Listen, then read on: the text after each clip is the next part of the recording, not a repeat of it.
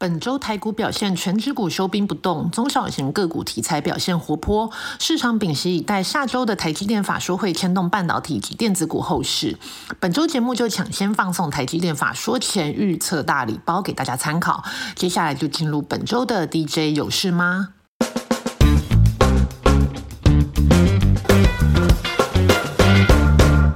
是重中之重。我们节目开头就先来提一下，下周四月二十日将登场的台积电法说会。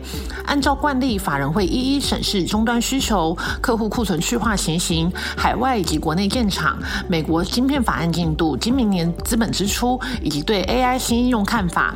另外，对于三纳米以下的现金制程的最新进展，也会是法人关注焦点。那先从营运展望面。目前市场共识是第二季约是季减五到十 percent，全年展望会由原先的微幅成长到下修。最主要的原因是手机需求不振，手机晶片大厂削减订单，造成五纳米及七纳米的稼动率下滑。先前外资法人询问台积电市场库存去化情形，台积电都有指出说，要到今年的年中年中间库存才会回到健康的水准。近期也有一些 IC 设计业者看到急单，那能否从急单到真的是稳定长单，就会是观察年。中时是否真的是库存调整完的一个观察点？如果下半年的一些总经大环境有所改善，譬如中国的刺激经济方案或是通膨放缓，有机会推动第四季到明年底的复苏。另外呢，近期台积电的建厂和扩产的进度，以及先进制程的推动，也是外资法人的关注焦点。这个可以放在一起来讨论。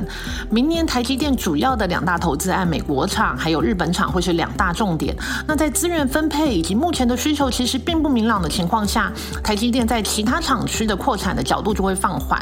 那在先进制程的推动上也没有那么急迫。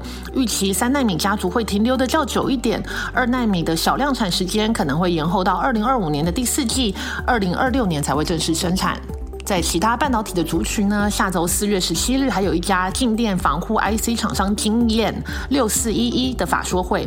那这是一家比较低调的公司哦，公司大概一年只出来开一次法说，主要的产品是静电防护 IC，它是用在各种电子产品当中，那跟消费性电子产品联动比较大，所以今年看起来是比较保守。不过公司也往车用市场切入，就会是一个未来新的成长动能。在非电子股族群，下周会有大车队的法说会，预期公司会解释四月一日起计程车涨价对于营运的贡献。那这也是产业近期比较新的动态改变。四月十七号还有烘焙原料厂商德麦的法说会，德麦第一季营运表现超过预期，为年成长的表现。那第二季呢，随着景气复苏，今年预料是逐季成长。尤其是总经理今年亲自到大陆督军，今年重心之一呢，就是要拉升大陆市场的客户数量。整体而言呢，今年还是比去年成长。下周四月十八号，则会有电商业者九一 A P P 的法说会。公司去年因为疫情趋缓呢，使得营收跟获利成长的幅度趋缓。那今年公司除了随着电商的渗透率成长，再加上实体品牌架构、虚拟通路的市场成长空间仍是很大。法人看好九一 A P P 今年营运将续创新高。另外呢，四月二十号则有自行车族群的明细股票代号六八四六八零四的法说会。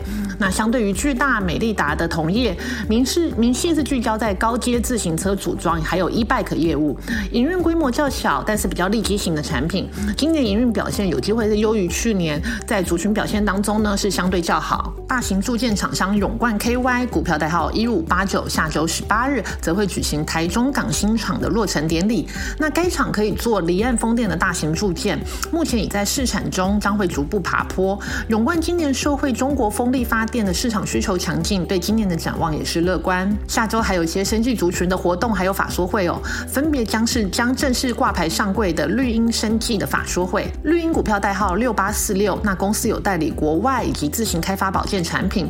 这几年呢，随着全球对于预防医疗还有保健知识的提升，营运是有受惠成长。挂牌之后，大家也会关注公司未来新品规划还有成长动能。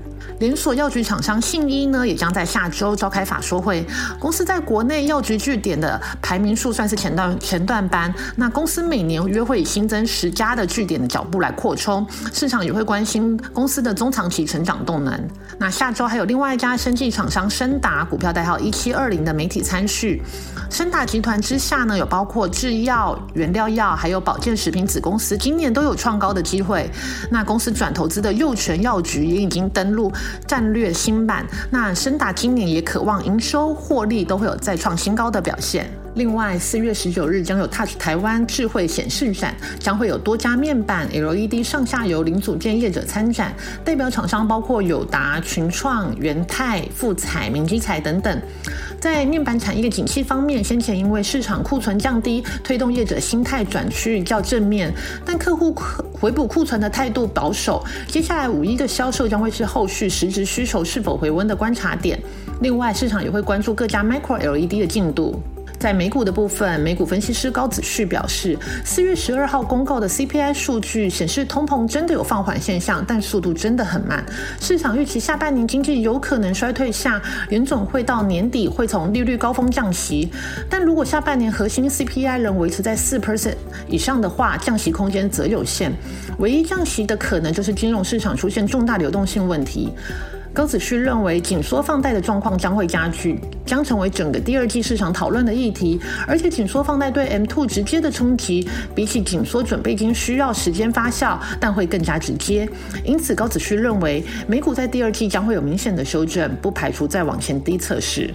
在热门族群的部分，我们透过 XQ 策略选股，再帮大家更新重电类股、电源管理类股的最新动态。在中电类股的部分，据线上记者表示，除了我们已在前几集产业大小事的重电族群中有介绍了强韧电网计划，那这个计划推动了族群的股价上涨之外，最近还加入了电动车充电桩的题材。那在这周呢，还在举办中的汽车零组件三大展览当中呢，各家重电业者都秀出了电动车应用的最新产品。包括华晨股票代号一五一九，那它是透过旗下华晨电能拓展电动车的充电桩事业。今年预计在充电桩营运站的领域的资本支出就会达到一亿元。